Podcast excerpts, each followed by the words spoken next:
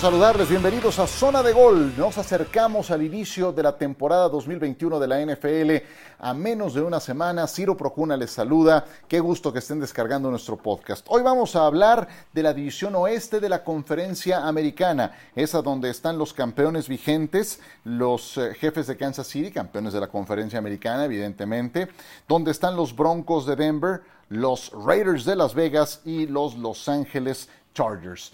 Vamos a profundizar en relación a los Broncos de Denver y me va a dar mucho gusto saludar en este podcast a una compañera, muy buena amiga, Rebeca Landa, eh, colega nuestra en NFL Live y que ha estado muy pegada a la organización de los Broncos de Denver y ya verán lo bien enterada que está de la actualidad del equipo de los Broncos. Eso en cinco minutos. Antes hablamos de los campeones vigentes de la conferencia americana, de los jefes de Kansas City, Patrick Mahomes y los Chiefs lo pasaron realmente mal, especialmente Mahomes en el último Super Bowl por un tema de las capturas de coreback, porque estuvo corriendo por su vida, por lo ineficiente que fue su línea y por lo mismo eh, pusieron el acento en ese tipo de contrataciones. Orlando Brown Jr. llega para fortalecer la posición de tackle izquierdo. Joe Thuney será su nuevo guardia izquierdo. Reconstruida la línea ofensiva con un quarterback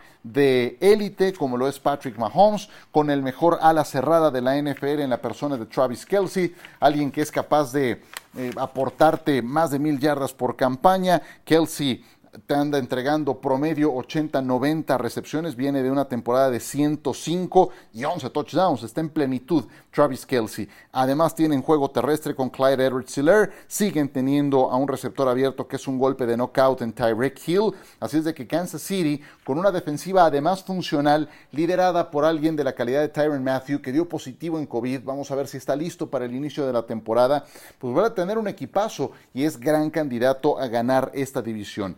Kansas City abre contra los Cleveland Browns de este domingo en 8. Juegazo, después visita a Baltimore y recibe a los Chargers. Tres faenas bien complicadas para el equipo de Andy Reid. Y si nos vamos un poco más adelante en su calendario, el 10 de octubre van a enfrentar a los Bills de Buffalo. Posiblemente una final de conferencia adelantada. Ya saben lo que es medirse en esa instancia. ¿Qué hay con Los Ángeles Chargers? Qué gran descubrimiento el de Justin Herbert. Vaya, había altas expectativas, pero bueno, siempre que tienes un coreback novato, esperas que la primera temporada sea la complicada, en donde se cometan los errores. Lo de Herbert el año pasado fue sobresaliente. Lanzó para 4.300 yardas, 31 touchdowns y 10 intercepciones. Los errores que cometió no fueron tan graves, tiene gran presencia física en la bolsa de protección, un brazo que es un cañón. Me encanta el eh, eh, año de debut que ha tenido Justin Herbert. No hay continuidad en la posición de entrenador en jefe, tienen un nuevo responsable y veremos qué tal se eh, acopla Justin Herbert con el head coach Brandon Staley y con su coordinador ofensivo que es Joe Lombardi.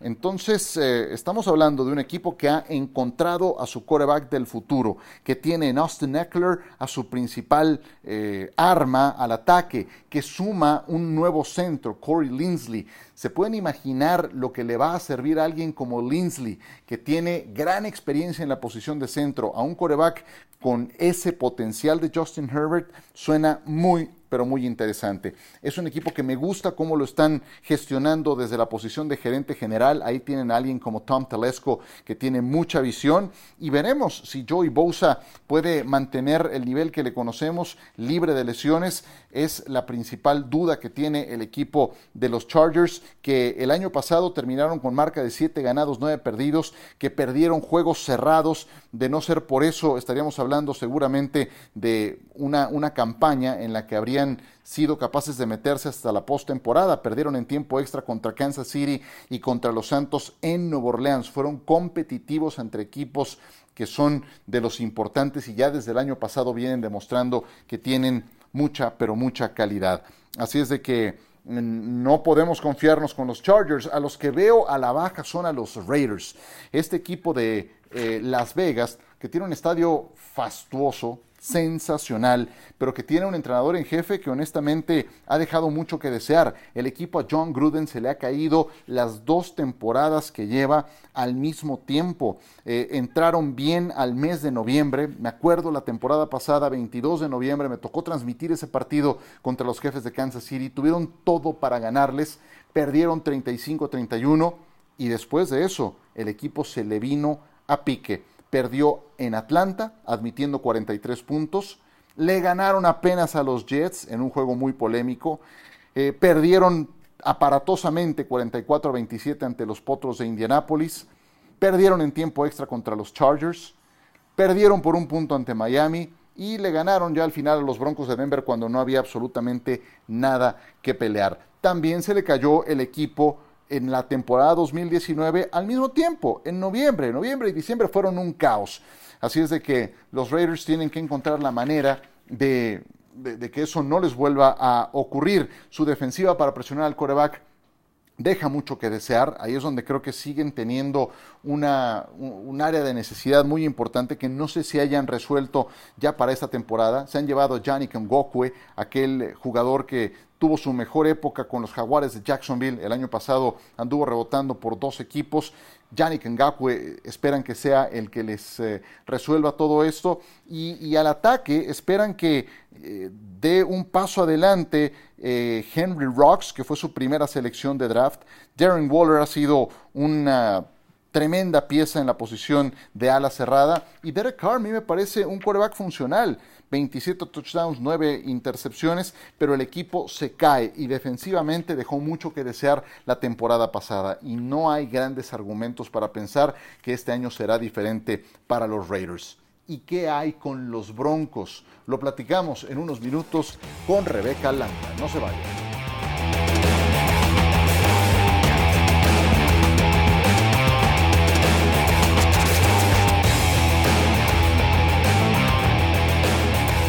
Esto es Zona de Gol y me da mucho gusto continuar con el análisis de la división oeste de la conferencia americana, pero más gusto todavía me da saludar a Rebeca Landa de nueva cuenta, aunque sea a distancia. Rebe, ¿cuánto tiempo? Qué gusto tenerte en este podcast. Bienvenida, ¿cómo estás?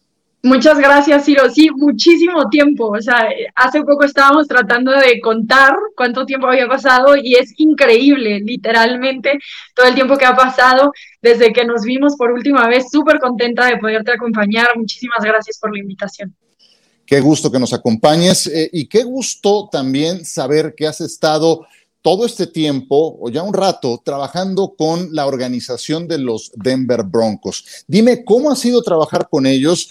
¿Qué has hecho y, cómo, cómo, ha sido trabajar con una organización de primer mundo? Porque hasta dentro de la NFL, que por sí misma es de primer mundo, hay organizaciones que están un paso adelante y Denver es una de ellas. ¿Cómo ha sido? Bueno, fue excepcional primero la oferta y cómo se dio todo, súper rápido, muy bien planeado. Eh, la persona que está a cargo del área donde yo trabajo es mujer, es latina, entonces entendía muy bien eh, lo que quería ofrecerle a la comunidad latina y la razón por la que me estaban contratando. Lo que hago para los Broncos es soy parte del grupo de contenido en español. Significa que producimos literalmente contenido para la gente de Latinoamérica y de habla hispana, tanto en Estados Unidos como en el resto del mundo. Así que hacemos un podcast semanal durante la temporada regular y este mismo podcast cada como dos semanas ahora en pretemporada. El podcast se llama Entre Amigos este, y es literalmente dos personas más, Carlos y Víctor. Ellos están en Denver, están muy cerca del equipo y yo soy como esta visión del fanático mexicano y del equipo un poquito más desde el exterior. Yo tengo el permiso de criticar al equipo y poner dedo en esas cosas que al resto de los aficionados no les gusta tanto, ¿no? Eh, también me ha tocado hacer entrevistas, tengo mi propia sección que se llama Ensillados y en Ensillados he tenido, por ejemplo, a Von Miller, a Corlan Soto. Nada más. este, y entonces es muy divertido poder platicar de manera personal con ellos y este es un show que hacemos en inglés y en español. Entonces esas entrevistas están disponibles en ambos idiomas y lo más raro de todo, Ciro, es que llevo más de un año trabajando con el equipo y todavía no conozco a mis compañeros de trabajo en persona Todavía no voy a Denver ni a mis jefes, pero espero que esta temporada ya tenga oportunidad de viajar y ver al equipo. Eso ya ocurrirá, es parte de los tiempos actuales. Y ahora que me das la descripción del puesto eh, por el perfil que, que me dices y conociéndote, pues está muy claro que el puesto tenía la etiqueta de tu nombre. Me da muchísimo gusto. Y qué bueno que me puedas dar entonces abiertamente tu opinión de lo que está pasando con los Broncos, porque fueron tema esta semana, sin ir más lejos, estos días. Y ya han designado a su quarterback titular para la semana uno. Va a ser Teddy Bridgewater y no Drew Locke. ¿Por qué uno sí y el otro no para el arranque, según tu punto de vista? Sí, creo que lo que pasa aquí es que lo que los hizo lo que hizo a Terry Bridgewater diferenciarse de Drew Locke fue cómo respondió con el equipo de eh, la ofensiva de segundo equipo. Es decir, los dos funcionaron muy bien con la primera ofensiva, pero si recordamos el partido de los Seahawks, Drew Locke tuvo problemas con esa segunda defensiva. Teddy Bridgewater no fue capturado en ningún momento. El coach tuvo la confianza de darle oportunidades. En cuarta oportunidad, él las capitalizó. Así que si consideramos que Teddy Bridgewater puso puntos en el marcador en cada uno de los drives ofensivos en los que participó en esta pretemporada y solamente en uno no, pero fue un castigo. Entonces te das cuenta de que está siendo constante y productivo. No tuvo ninguna intercepción, que es una de las cosas que se ha mencionado de Terry Bridgewater, especialmente después de la temporada pasada con las Panteras de Carolina, y en este caso no tuvo más que constancia en este equipo. Le dio la confianza que necesitaba Big Fangio para definir a uno de los dos, incluso cuando estaba tan apretada la competencia. Yo, yo veo, Rebe, la ofensiva que tienen los Broncos. Tuvo números muy pobres la temporada pasada, rara vez pasaban de 20 puntos y es una base muy joven. Porque yo digo, a ver, las armas que ya tuvo Drew Locke y que le sacó tan poco provecho, ahora las va a tener a su alcance Teddy Bridgewater. Y te hablo de los Noah Fant, de los Jerry Judy. Eh, el año pasado tomaron a KJ Hamler en la segunda ronda. Eh, vaya, de, de, las armas, eh, de los jugadores dinámicos que puede tener el quarterback, el más veterano va a estar iniciando su cuarta temporada, pero tienen mucho talento. ¿Por qué crees que Bridgewater sí le va a poder sacar más provecho a esas armas? Eh, que va apenas conociendo en relación a un Drew que ya los tuvo uh, todo el tiempo anterior. Sí, pues en realidad no creo que les pueda sacar más provecho. Ahí es donde yo difiero con la decisión de Big Fan. Yo, me hubiera ido con Drew Creo que Teddy Bridgewater, insisto, eh, da un poco más de constancia. Su positivo es que tiene experiencia. Sí ha sido un coreback que ha llevado a un equipo a una postemporada, cosa que le urge a los Broncos de Denver. Creo que también aquí entra un poquito la situación en la que se encuentra Vic Fangio y por qué la decisión de irse por un coreback más experimentado. Para mí no es la decisión eh, correcta, no para empezar la temporada. De todas maneras, creo que con esta defensiva y con esta ofensiva que ya mencionas todo el talento que tiene, creo que algo muy cierto que dijo Big Fangio es con cualquiera de estos dos corebacks podemos ganar. Entonces, creo que Teddy Bridgewater puede sacar el provecho en el, en el sentido de que si es constante, entonces Jerry Judy va a ser la jugada grande, KJ Hamler va a ser la jugada grande, Noah Fant va a ser la jugada grande. Acabas sacrificando un poco el brazo, el talento del brazo de Drew Locke, pero acabas ganando en experiencia y constancia. Sí, y en un poco de estabilidad, que también eso le ha faltado a los Broncos. Me ponía a ver nueve corebacks distintos después de Peyton Manning. O sea, Trevor Simeon, Drew Locke, Case Keenum, Joe Flacco, Paxton Lynch, Brock Osweiler, Brandon Allen, Jeff Driscoll, Brett Ripien, y de todos solamente uno de ellos tiene marca ganadora. Eh, digo, eh, creo que el, perfil que, pones sobre la mesa es, es, dentro de esa estabilidad que están buscando con Bridgewater, que obviamente no será un quarterback cinco estrellas, pero al menos te da cierta estabilidad toda esta situación que ha ocurrido, en, son cinco años de cambios en el quarterback, ¿qué tanto crees que ha impactado la credibilidad de tal vez el tipo más emblemático que hay en la ciudad de Denver? que además es el vicepresidente y que se o vicepresidente o presidente, ya no ya le perdí el vicepresidente de vicepresidente, ni más ni menos, John Elway.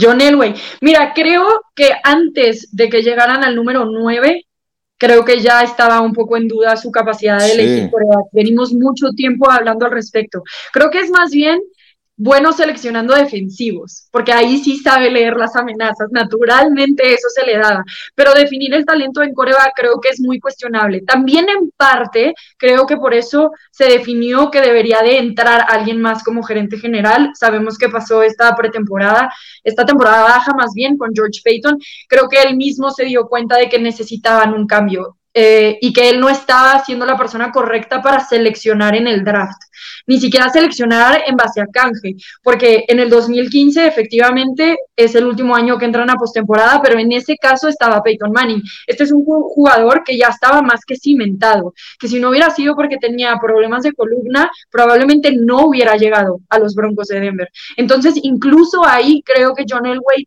mm, tuvo un poco de suerte en que se diera toda esta situación con Peyton Manning. Pero si no hubiera sido el caso con Peyton Manning, estaríamos contando mucho más de nueve corebacks.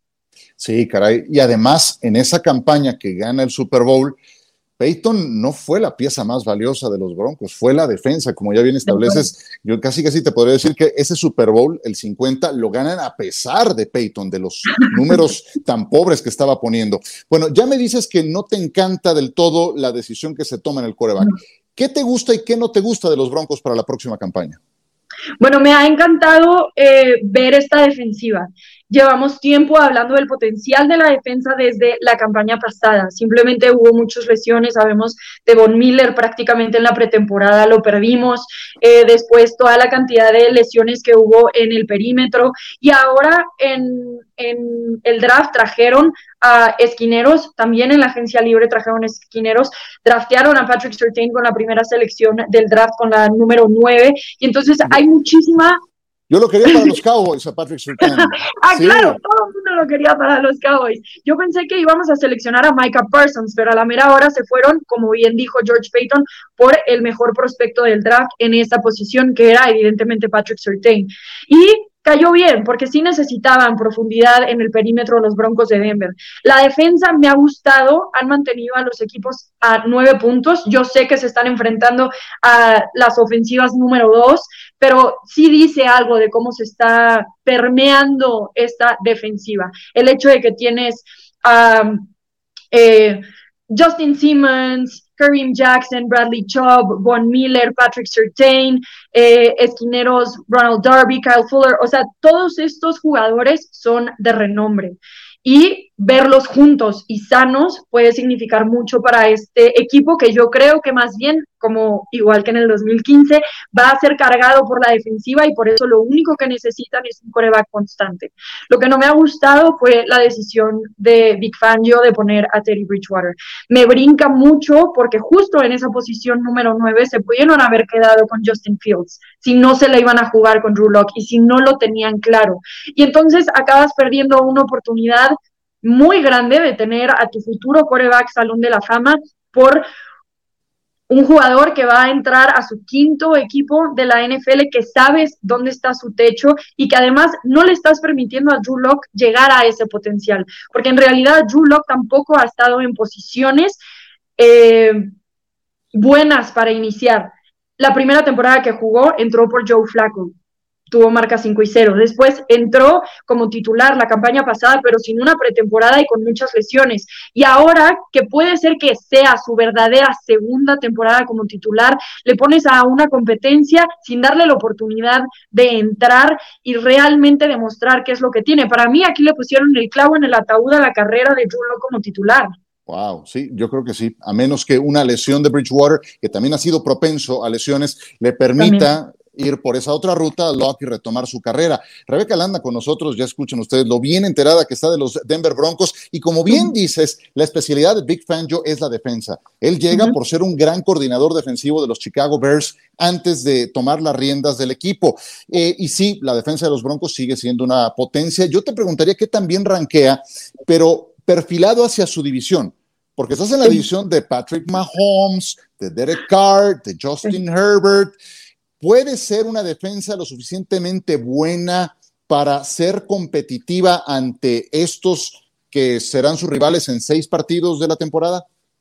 Creo que es una pregunta difícil y creo que también va a depender de cuántos puntos van a tener que parar, porque una buena defensiva sí te detiene, no sé, sí te deja un marcador en 20, 20 y algo, ¿no? Pero si los Broncos no van a meter más de 20 puntos como la campaña pasada, entonces no es una defensiva suficientemente buena.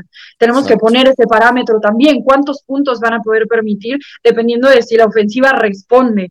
Yo creo que esta defensiva tiene para, para sacar adelante a la ofensiva. La campaña pasada estuvieron a nada de ganarle a los Chiefs de Kansas City. Sí, fue la campaña pasada el peor equipo de la división y ahora se están viendo con corebacks eh, muy fuertes, porque Justin Herbert la campaña pasada no era lo que podría hacer esta próxima campaña. Sabemos lo que son los Chiefs y ni siquiera los voy a meter a la conversación, porque meter a un Tyreek Hill, a un Travis Kelsey, a, detenerlos, ya tienes dos amenazas muy fuertes, ¿cómo te divides? Sí creo que están para competir. No sé cuántos puntos pueden parar y más bien creo que ahí es trabajo de la ofensiva meter más de 20, no como la campaña pasada. Así es. Oye, Big Fangio, en dos temporadas marca de 12 ganados y 20 perdidos. ¿Qué tanto se juega en este 2021 el coach? Yo creo que esta campaña no está todavía en el asiento caliente, pero creo que se empieza como en el carro que le pones así y que empieza a calentar. ya, ya, ya está. pero ya sabes que tienes presión. Y en parte creo que él lo sabe y por eso se va por esta decisión. Yo siempre consideré que si escogían a Drew entonces él se sentía tranquilo eh, con cómo se podían desarrollar las cosas y que podían tener tiempo para también desarrollar a Drew y a esta ofensiva que es muy joven. No es como que se te van a ir estos jugadores en dos años y ya se te acabó el tiempo de explotar esta gran ofensiva. Creo que tenían tiempo, pero creo que él sabe que no tiene tanto tiempo y por eso se fue por Teddy Bridgewater. George Payton, si hubiera ido, yo creo, por Drew Locke, él tiene todo el tiempo del mundo para armar esta ofensiva, definir si es el coreback del futuro o no, para saber qué draftear la próxima campaña. Para mí dejan todas las dudas al aire en Drew Locke y entonces sí creo que Big Fangio sabe que tiene un poco de presión. Pues eh, te voy a hacer la última pregunta o las últimas dos que tenía en mente, Rebe, en una sola. Tienen que ver con el calendario, tienen que ver con el principio y con el final del calendario. Me puse a analizarlo y dije, wow, qué cierre. Después de la semana de descanso en diciembre y la primera quincena de enero, se les juntan a los Broncos cinco de los seis juegos divisionales, ahora que hablábamos justamente de la, de la división. Y eso les incluye en el cierre dos bueno, la visita a Kansas City y recibirlos visitar a los Chargers, visitar Las Vegas, pero el arranque, aunque inician con dos salidas los Broncos, son ante Gigantes y Jacksonville, son ganables y después reciben a los Jets, es ganable. Un arranque de dos y uno, cuando menos, creo que es algo que se espera en Broncos, ¿no crees? Sí, y yo esperaría el 3 y 0 en realidad. Este primer partido va a ser súper importante, creo que contra los Jaguars puede estar ahí, Creo que contra los Jets no hay duda, pero los Giants para mí ahorita son el reto más grande y especialmente porque va a ser el primero de temporada regular. Pero sí creo que la expectativa es un 3 y 0, especialmente considerando lo que dices tú. Al final de la campaña va a estar muy apretado y esas victorias al principio son fundamentales para que por fin, después del 2015, puedan entrar a la postemporada por primera vez. Qué maravilla, Rebe, qué gusto me ha dado platicar contigo eh, de los Broncos, platicar contigo de, lo que sea, de fútbol americano, de todo. Eh, qué gusto de verdad que hayas estado en esta zona de gol. Yo te quiero preguntar, antes de despedirnos, ¿dónde te puede seguir la gente? ¿Dónde puede eh, estar más en contacto con estos contenidos que ya nos platicabas al principio, tus redes sociales, todo? Sí, eh, muy bien, bueno, mis redes sociales, eh, estoy en Instagram como la Rebeca Landa, en Twitter como Rebeca Landa. Me pueden encontrar en las plataformas digitales de ESPN Deportes. Esta próxima temporada me pueden encontrar narrando fútbol americano colegial. Va a ser ese mi nuevo paso eh, en mi carrera profesional. Muy bien, qué gusto. Muchas gracias. Y me pueden encontrar también en el contenido de los Broncos. Ahora tenemos página oficial en YouTube, avalada ya por la NFL. Se llama Broncos en Español. Por ahorita le encuentran como Broncos Fanáticos. Entonces, en todas esas plataformas me pueden encontrar y feliz de estar en comunicación constante con ustedes. Y yo te pediré que no sea la última vez que nos saludemos por esta vía. Te mando un gran abrazo a la distancia, qué gusto escucharte, te lo reitero, ya te lo dije como cuatro veces, pero una más, una más no sobra. Te mando un abrazo y cuídate mucho, Rebe, muchas gracias por estar con nosotros. Muchas gracias, Ciro, igual, siempre un gusto verte, se extrañan esos días de vernos casi todos los días. Espero que se vuelva más común por aquí. Muchas gracias. Gracias a Rebeca Landa. Nosotros continuamos.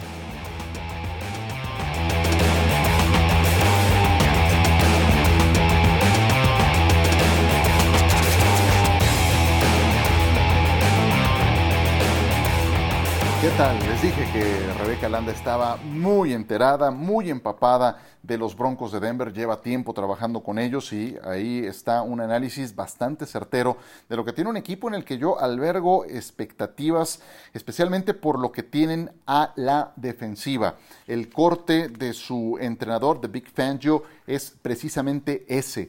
Y quiero ver quién es capaz de avanzarle a ese equipo que tiene a Bradley Chop, que conserva a Von Miller, que regresa después de un año que empezó con lesiones, pero su secundaria, ¡puf!